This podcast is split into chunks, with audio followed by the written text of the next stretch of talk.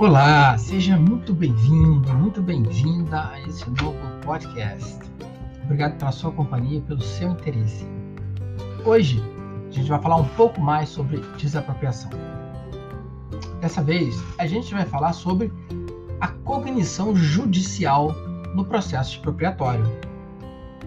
Cognição, como todos sabem, um instituto que é objeto de estudo basicamente do direito processual e, portanto, tem muita importância é, no, na questão desapropriatória, visto que, é, tradicionalmente, no direito brasileiro, a maioria esmagadora das desapropriações acaba desaguando em questões que vão ser judicializadas.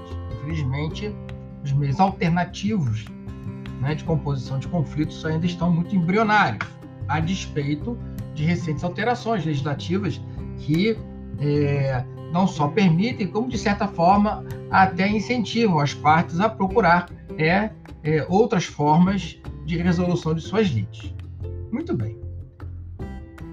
É, uh, já é uma, uma questão doutrinária bastante estabelecida o que eu vou dizer agora.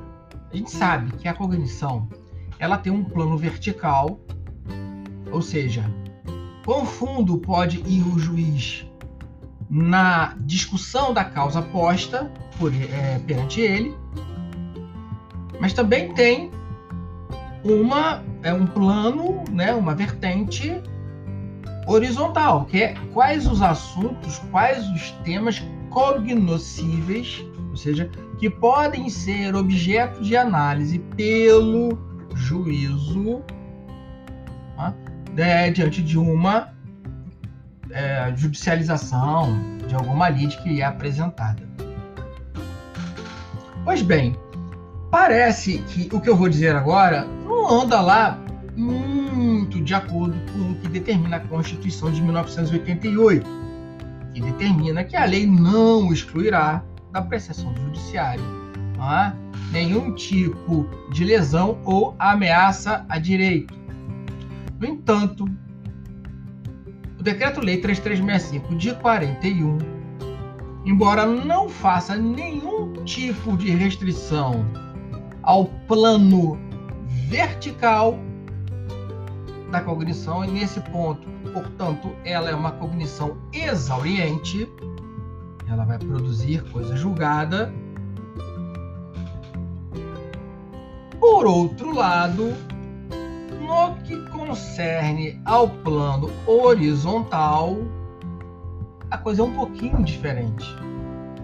A cognição no plano horizontal em matéria expropriatória ela é limitada. Por quê? Porque a lei restringe as matérias que podem ser alegadas na defesa do réu.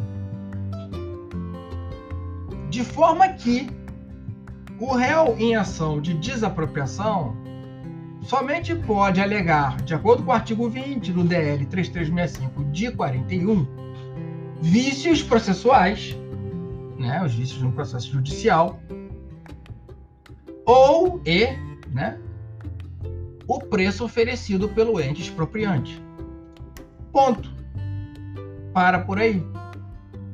Ah, não pode ele, é, na discussão dentro da ação de desapropriação, querer, por exemplo, discutir questões que não, não se referem, não têm relação ou que não constituem um vício processual, um vício endoprocessual, um vício do processo em si, como também nada que não seja relativo ao preço, à, à, à justeza, né? à justiça, digamos assim, do preço oferecido pelo ente expropriante. Por exemplo, ele não pode discutir o mérito do decreto expropriatório, nem tentar fazer nenhum tipo de. É, tentar ele pode, mas ele simplesmente vai ser coartado, né? É, investigação se há realmente necessidade, utilidade pública ou interesse social, que são as três catapultas né, que permitem é, o início do processo, é, o processo expropriatório. É, a despeito do que dispõe o artigo 5 inciso 35, eu já mencionei aqui, né, a doutrina é bastante, se não pacífica, mas majoritária, é, diz que essa restrição cognitiva não é ofensiva a garantia constitucional da inafastabilidade do controle jurisdicional. Por quê? Porque é possível o controle judicial dos atos públicos relacionados com a desapropriação feito em outras demandas. Ele poderá, através de uma ação anulatória ou até através, dependendo do caso, de um mandado de segurança, discutir o próprio decreto expropriatório, mas não dentro da desapropriação. Ali, repito, há uma limitação cognitiva horizontal, somente sendo permitido discutir o valor do preço e dos vícios do próprio processo de desapropriação. Tá? Então, vejam que aqui o expropriado, né, ou o expropriando, melhor dizendo, ele fica bastante jungido a essas questões. De certa forma, é, a doutrina não deixa de ter razão quando afirma que aí não vai nenhum, nenhuma violação, nenhum arranhão, é, nenhum insulto ao, às garantias constitucionais. Mas é um caso a se pensar. Né? A gente é, deve, nós que atuamos no direito, temos o dever de refletir. Porque, a se pensar bem, é, diante de toda a sistemática processual vigente e embasada na própria Constituição, seria muito mais eficaz. Seria bastante mais efetivo e, quiçá, muito mais econômico se o réu pudesse, pudesse discutir questões do próprio, por exemplo, decreto expropriatório, em matéria de defesa. Porque isso evitaria várias demandas. O que acaba acontecendo é que quando o réu pretende fazer discussões que não estão permitidas no âmbito é, do Decreto-Lei 3365 de 41, ele, ele promove essas outras ações, ações anulatórias, mandatos de segurança e, e, e enfim, demandas assemelhadas que acabam sendo uh, autuados, né? Enfim, até que hoje é eletronicamente, né? Mas enfim, acabam sendo atuados em apenso. E o próprio andamento da, da desapropriação acaba demorando. Porque, vejam, se eu estou discutindo a validade de um decreto expropriatório,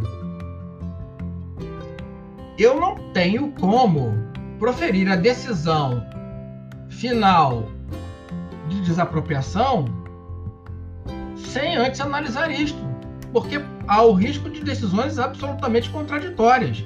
Eu posso muito bem definir então desapropriação né, e julgar ali parcialmente procedente ou, ou mesmo improcedente a, a, a, a, a desapropriação ou em julgando é, parcialmente procedente, por exemplo, seria o caso em que eu, eu juízo, é, concordo com o direito de desapropriar, acho que está presente, no entanto, ah, o valor é, oferecido é inferior ao, ao valor que o, o, bem vale, portanto, tem que haver uma complementação. Então, tudo isso depende de uma validade de um ato que é anterior. Né? Eu diria até é, parafraseando o, o, o, o, direito punitivo, que na ausência de um decreto expropriatório válido, falta até justa causa para ajuizamento de uma ação de desapropriação. Mas, de qualquer forma, este vem sendo o entendimento predominante em doutrina e jurisprudência, viu? É, não se pode fazer nenhum outro tipo de alegação. Quer dizer, poder pode, né? Mas o juízo sequer vai conhecer dela, porque a sua cognição no sentido horizontal é limitada. Bom, isso é o que a gente tinha para falar um pouquinho sobre a cognição judicial no processo de desapropriação. Quero agradecer mais uma vez a você por ficar conosco até agora esperando que isso tenha de alguma forma ajudado você a compreender melhor o direito, esperando você também para a próxima e desejando a você tudo de bom. Um grande abraço e até breve.